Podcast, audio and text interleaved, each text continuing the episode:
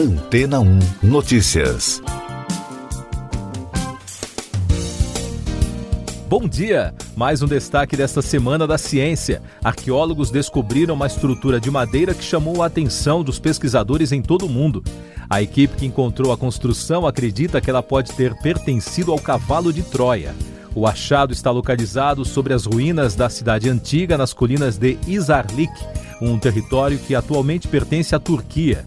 A reportagem do portal Greek Reporter detalhou que os testes feitos pelos cientistas já indicam que a estrutura é do período da Guerra de Troia, como também fornecem dados que batem com os registros de historiadores da época. As escavações já atingem 15 metros de profundidade e, além das ruínas, estão as muralhas da antiga cidade, onde os arqueólogos encontraram o suposto estratagema. Os professores da Universidade de Boston, nos Estados Unidos, Christine Morris e Chris Wilson, apontaram um alto nível de confiança que a estrutura seja de fato parte do cavalo. De acordo com os professores, os testes de datação por carbono e outras análises sugeriram que as peças de madeira e outros artefatos encontrados no local datam dos séculos 12 ou 11 a.C. O achado causou grande repercussão no meio científico nesta semana, porque, apesar das evidências, há um ceticismo por parte de outros profissionais que acreditam que o cavalo de Troia não passa de uma lenda. Isso porque o cavalo não é citado na Ilíada, o famoso poema épico de Homero que narra a guerra entre gregos e troianos, e porque o lendário presente provavelmente teria sido destruído pelo fogo quando os gregos desembarcaram dele e atacaram a cidade. De qualquer maneira, os estudos não devem parar até que os arqueólogos consigam comprovar em definitivo a origem da estrutura.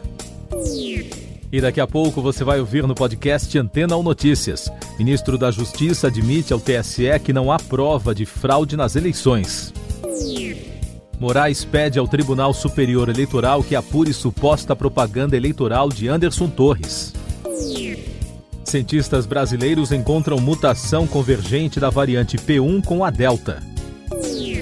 O ministro da Justiça, Anderson Torres, prestou depoimento na quinta-feira ao Corregedor-Geral Eleitoral Luiz Felipe Salomão no inquérito do Tribunal Superior Eleitoral que investiga as críticas ao sistema eleitoral.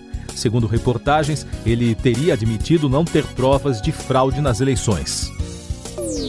O ministro Alexandre de Moraes, do Supremo Tribunal Federal, pediu que o TSE apure a participação do ministro da Justiça, Anderson Torres, em uma transmissão em que o presidente Jair Bolsonaro questionou a segurança das urnas eletrônicas. O ministro participou da parte final da live. Moraes quer apurar se a participação de Torres pode configurar propaganda eleitoral antecipada, vedada pela lei, tendo em vista que o ministro da Justiça pode disputar o governo do Distrito Federal em 2022. Cientistas do G9, o projeto de vigilância genômica da América Latina, descobriram que a variante gama do coronavírus, antes batizada de P1, que surgiu em Manaus, agora tem uma versão mais agressiva, possivelmente mais transmissível por ser convergente com a variante Delta. Ela conta com uma alteração genética que acelera a entrada do vírus nas células humanas. Essas e outras notícias você ouve aqui na Antena 1. Oferecimento Água Rocha Branca.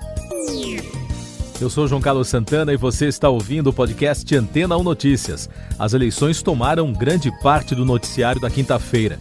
A Câmara dos Deputados aprovou por 304 votos a 119 um projeto que permite a duas ou mais legendas com afinidades ideológicas se unirem em uma federação partidária e atuarem em todo o país sem que seja necessário fundir os diretórios. O texto já tem aval do Senado, portanto, já segue para a sanção do presidente Bolsonaro. O presidente do TSE, Luiz Roberto Barroso, anunciou uma série de medidas para ampliar a transparência da urna eletrônica nas próximas eleições. O tribunal decidiu criar uma comissão externa de transparência composta por universidades, entidades da sociedade civil e órgãos públicos, como as Forças Armadas e a Polícia Federal. A CPI da Covid. O deputado Ricardo Barros, do PP do Paraná, afirmou em depoimento aos senadores que a comissão estaria afastando do Brasil vendedores de vacinas. a declaração gerou um forte debate. Com isso, o presidente da CPI, senador Omar Aziz, encerrou os trabalhos e declarou que Barros voltará à comissão na condição de convocado e não mais de convidado. Em reação à fala do deputado Barros, a Pfizer disse à CNN que dará continuidade aos acordos. A Fiocruz, que produz a AstraZeneca do Brasil, afirmou que a CPI não provocou qualquer alteração com o acordo com a Universidade de Oxford. A União Química, fabricante da Sputnik V, disse que a empresa segue com os esforços nas tratativas com a Anvisa. E, finalmente, a chinesa CanSino declarou ao valor econômico que a companhia mantém interesse em negociações com o país. Destaques internacionais. O movimento fundamentalista islâmico Talibã continua com a forte ofensiva conquistando novas cidades do Afeganistão. Na quinta-feira, os insurgentes tomaram Herat e libertaram os prisioneiros talibãs e do Estado Islâmico. De acordo com o jornal The New York Times, os Estados Unidos já prevêem o colapso da capital Cabul em um mês. Os americanos já se preparam para a evacuação de cidadãos dos Estados Unidos do país, incluindo militares e funcionários da embaixada. A Organização Mundial da Saúde pediu que a China compartilhe os dados dos primeiros casos de Covid-19 para ajudar na investigação sobre as origens da pandemia. Em comunicado, o órgão afirma que a próxima série de estudos incluirá um exame mais aprofundado dos dados brutos dos primeiros casos da doença em 2019. No Japão, o país continua batendo recortes de casos de Covid.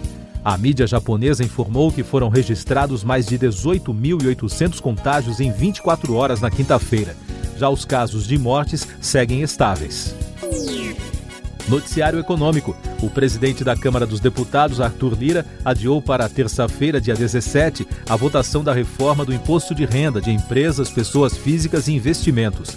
A decisão atende a um pedido dos líderes partidários que pediram mais tempo para analisar o texto e repercutiu no mercado financeiro. O Ibovespa, principal índice da B3, emendou na quinta-feira a terceira queda consecutiva. O tombo foi de 1,11%, com fechamento aos 120.700 pontos no menor patamar em três meses. Já o dólar disparou 0,67% a R$ 5,256 na venda.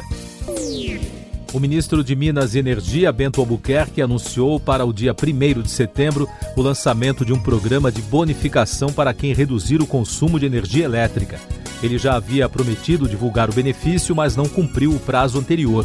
O Brasil passa por uma grave crise hídrica, considerada a pior nos últimos 91 anos. Em entrevista de imprensa em Belo Horizonte, o ministro negou que haja risco de apagão no país. Tecnologia. O aplicativo TikTok foi o mais baixado em todo o mundo no ano passado, ultrapassando todas as plataformas do Facebook, informou a AppN nesta semana. O resultado do rastreamento chamou a atenção porque o aplicativo de vídeos disparou em popularidade apesar da estratégia do ex-presidente americano Donald Trump de bani-lo do país. Um tablet perdido em combate na guerra da Líbia revelou os segredos de um obscuro grupo de mercenários com operações ao redor do mundo. O aparelho encontrado junto com documentos deixados para trás pelos paramilitares contém pistas que apontam para uma organização supostamente financiada pela Rússia. Mais destaques do Brasil. A Câmara dos Deputados concluiu a votação das propostas de alteração do texto da reforma trabalhista. O projeto segue ao Senado e, se for aprovado sem alterações, vai à sanção presidencial. A oposição não conseguiu restabelecer o texto original que recriava o programa de redução de jornadas e salários durante a pandemia. O ministro Alexandre de Moraes, do Supremo Tribunal Federal, aceitou a notícia crime do Tribunal Superior Eleitoral contra o presidente da República, Jair Bolsonaro, pela divulgação de dados sigilosos de um inquérito da Polícia Federal no âmbito das investigações das fake news. Ele já é objeto de quatro investigações no STF e de outras quatro no TSE. O Procurador-Geral da República, Augusto Aras, recomendou ao STF o arquivamento de um pedido de investigação contra o presidente da CPI da Covid, Omar Aziz, por críticas às Forças Armadas. No parecer, o chefe do Ministério Público Federal afirma que não identificou crime na postura do senador. No parecer, ele considerou, porém, que, em tese, o excesso de linguagem pode caracterizar quebra de decoro parlamentar passível de processo disciplinar. O Brasil registrou na terça-feira 975 mortes por Covid-19 e soma agora 566.988 óbitos desde o início da crise. Com isso, já são 13 dias com a média móvel de mortes abaixo de mil. Em casos confirmados, o país contabilizou mais de 20 milhões e 200 mil diagnósticos desde o início da pandemia, com mais de 35 mil casos em 24 horas.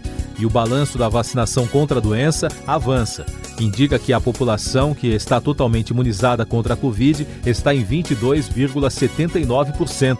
São mais de 48 milhões e 200 mil doses aplicadas até agora. A Fiocruz alertou para o aumento de mortes e de infecções de Covid-19 no Rio de Janeiro, Mato Grosso do Sul e Acre pela primeira vez desde março. O boletim Infogripe destacou a situação no Rio, estado com maior número de casos da variante Delta, onde há fortes sinais de crescimento da tendência de longo prazo. Os destaques da música. O ex-astro sul-coreano Seungri foi condenado a três anos de prisão e multado em quase um milhão de dólares na quinta-feira. Ele está no centro de um escândalo que envolve uma rede criminosa que conta com músicos famosos, empresários e policiais.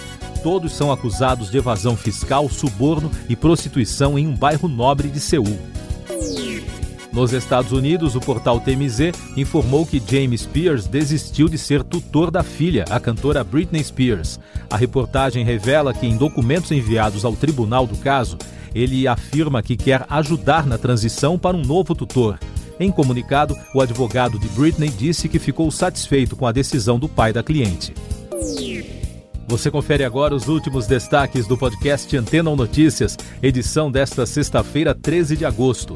Um porta-voz do Corpo de Bombeiros da Grécia informou à agência France Press hoje que os incêndios que torraram mais de 100 mil hectares no país desde o final de julho estão sob controle. Na Turquia, subiu para 27 o número de mortos nas enchentes locais. As inundações ocorreram após violentos incêndios no final de julho e início de agosto no sul do país. Siga nossos podcasts em antena1.com.br. Este foi o resumo das notícias que foram ao ar hoje na Antena 1.